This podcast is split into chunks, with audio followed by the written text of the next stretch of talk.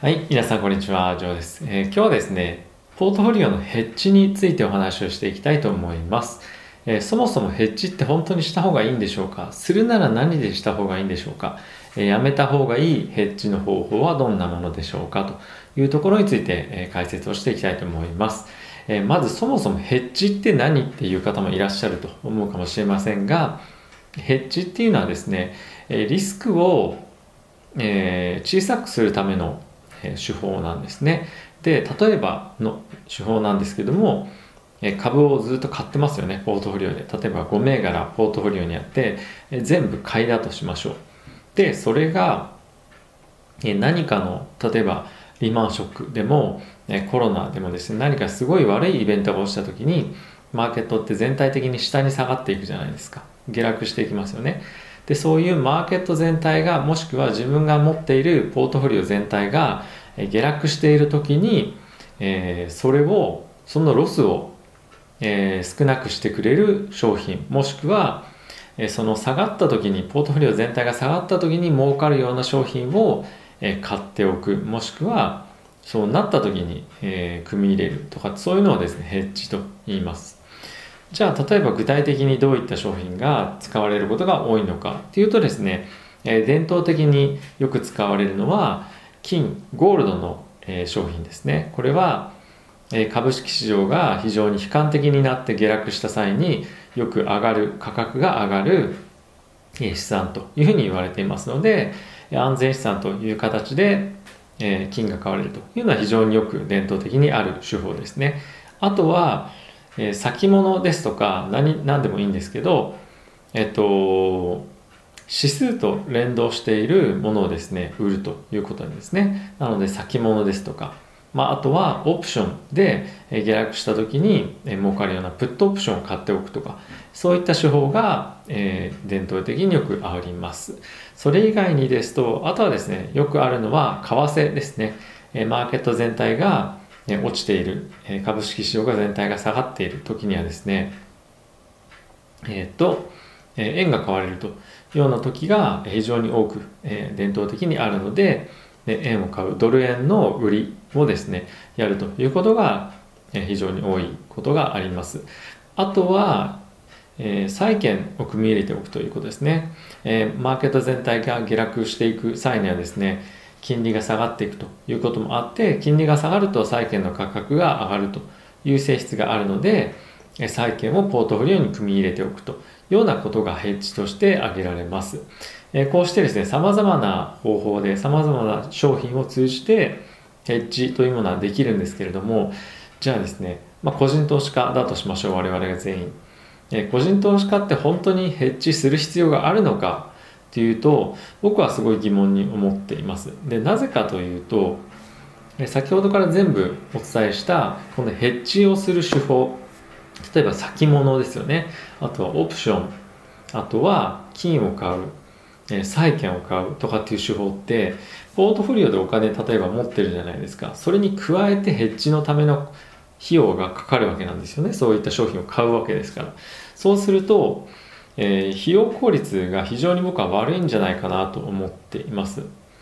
例えば何かあった時にああの株買いたいなと思った時にその分また別にキャッシュをどっかにストック取っておかなきゃいけないわけじゃないですか。そうするとまたまたその別にキャッシュが必要になってしまう。そうしたら例えば例えばですよ。1000万あった場合に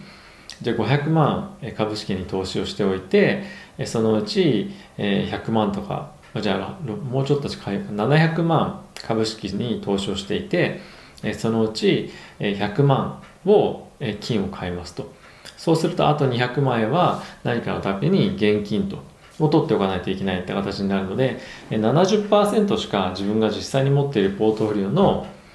えーもしくはその銀行口座でもいいんですけど預金、えー現金使えないというふうになりますよね。本当はもっと使いたいのに。であるならば僕はそういった商品を使わない買わないであちょっと心配だなここ最近非常にマーケット動いてきたな少し怖いなというふうになるんだったら僕はえポジションを小さくするという方法をまずは、えー一つお勧めしたいと思っています。なぜかっていうと、えー他の別に商品例えば買うじゃないですか。先物でも何でも債券でもゴールドでも買うじゃないですか。それが確実にマーケットが下がった時株式市場が下がった時に反対の逆の動きをするかっていうとそういうわけじゃないんですね。で実際にここ最近のコロナで大きくマーケットが下落した時に何が起こったかというとですね債券の価格も一緒に落ちたんですね。なので、えー、そういう分散してる人たちももう二重で二重でダメージを負ったっていうのが、まあ、状況としてありました。なので別の商品を買うっていうことは別にその資金も必要であるのと同時に別のそのヘッジとして入れてる資産が、えー、思っていた方向に動かないっていうこともあります。なので別にわざわざ商品を買うのではなくてポジションをそのものを小さくするっていうことが非常に僕は、え、確実で、え、重要なことなんじゃないかなと思っています。余分にコストもかかりませんしね。なのでまずはそれ一つお勧めします。じゃあ他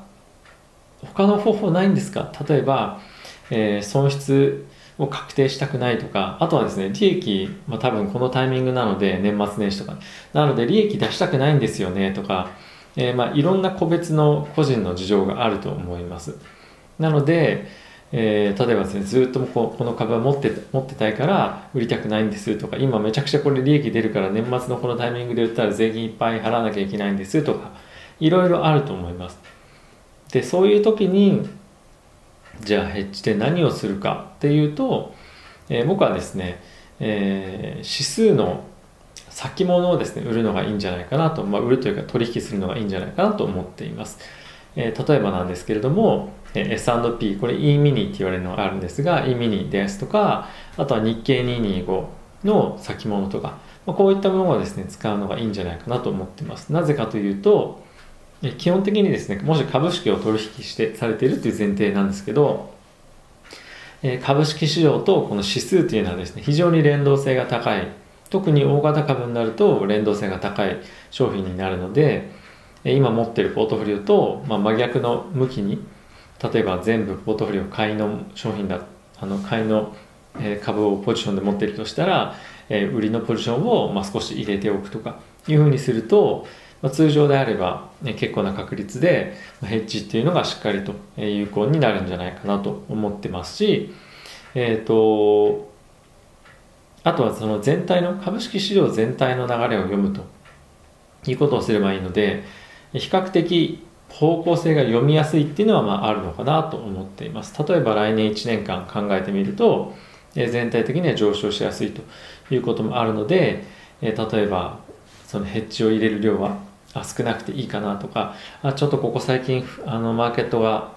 危なそうな雰囲気あるしいろんなニュース出てきたからにあの下落しそうかなっていうふうなそのなんとなくイメージでも、えー、どっちの方向に行くかっていうのはつかみやすいわけじゃないですか。それを例えば個別株のオプションとか、えー、個別株の、えー、先物ですかね。CFD とかって言いますかね。こう最近だと。そういうもので取引するとあの個別株の要素っていうのは非常にやっぱ読むのが難しかったりするのと同時にボラティリティがものすごい高いので、まあ、一気に損をしたりとかする可能性があります。なので、えー、指数であれば動く幅もそんなに大きくないですし較的方向性も読みやすい。なので、えー、こういったところをですね使うのが株式市場の、えーま、指数ですね。指数連動の先物を使うのが僕はいいんじゃないかなと思っています。ただし、えー、先物はですね常にレバレッジを効かせられる商品であるので、えー、大きくレバレッジをかけるのは僕はお勧めしません。基本的に僕はレバレッジの商品っていうのはそんなに使わない方がいいかなと思っ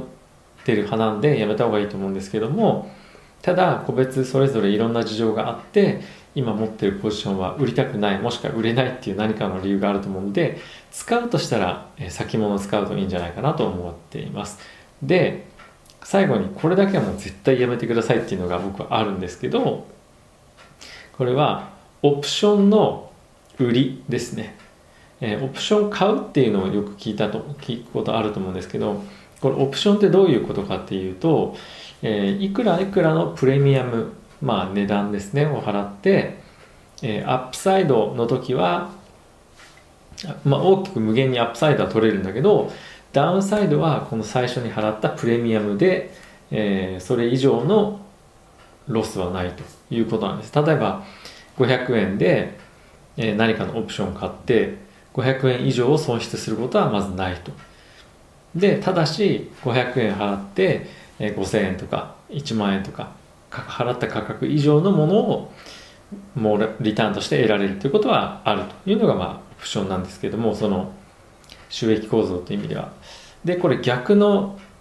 見方逆の方向から考えるとオプションを売るっていうことは儲けはこの最初のプレミアム以上はありません。ただしロスあの損失は無限にあるんですね。このオプションを売るっていう行為に関しては。なので特に投資やったことがない人自信がない人とかあとはですねちょっとリスキーだなと思いながらも、え個別株の売りのオプションやってみたいなと思っても、まあ、僕まずやんない方がいいと思います。あのプロの人でもそんなにオプションの売りってやっぱやんないんですよね。あのオプショントレーダーとかは別ですけども。なのでオプションの売りだけは僕は絶対やらない方がいいと思ってます。もう本当何があるか分かんないんで何かがあった時に特に個別株なんか言ったら例えばそのある企業が不正会計しましたなんてなったら平気で30%とか下手したら半分とか株価になったり1日でですよするわけじゃないですか。なのでそうした時に、えー、その損失額が本当にいくらに膨らむかわからないのでオプションの売りっていうストラテジーだけはもう絶対やらないでください。オプションの売りストラテジーを推奨している人はもうマジでですねもうちょっとあれですね。あんま変なことあれ誰か言ってるかもしれないからあれですけどオプションの売りだけは絶対やらないでやらない方がいいと僕はもうこれ断言します。あのやっていいことないと思いますし、まあ、得られる少しのプレミアムを得るために僕はですねオプションの取引をするたべきじゃないと。あまりにもそのリスクとリワードのバランスが非常に悪いんじゃないかなと、え思っています。あとはですね個人が買える、えオプションの市場っていうのはですね非常に割高になっています。プロが買える市場よりも。なので、えー、なかなかですねあの利益を得づらい、えー、なんですか価格設定になっていることが多いです。でそれはどういうことかっていうとオプションを例えば買いポジションの場合はなかなか利益に届かないような設計になってもしくは売りっていうポジションを持った場合は本当だったらもっと得られるんだけどプレミアムを。だけど個人が取引することでリザヤを抜かれていて本来もらうべき、えーまあ、オプションのプレミアムよりも、まあ、もっと低いと、まあ、本来もらえるべきっていうのはその人がどこにいるかどういうポジションにいるかっていうことによってまあ変わってくるのでそういう言い方するべきなのかちょっと分かんないんですけど、まあ、プロが取引する、えー、場所よりも、ま、大きく、あの手数料を取られてしまうということがあるので、ま、僕は絶対、えー、特に売りはやらない方がいいと思いますね。まあ、オプションの買いっていうのはあの、まあ、損失限定されているので、まあ、いいかもしれないですが売りだけは絶対やめてください。はい、もうこれが最後最最後あの一番重要なメッセージですね。オプションの売りはもう絶対ダメ。絶対ダメ。覚えておいてください。はい。すいません。少し長くなっちゃいました。ということで、えー、また次回の動画でお会いしましょう。さよなら。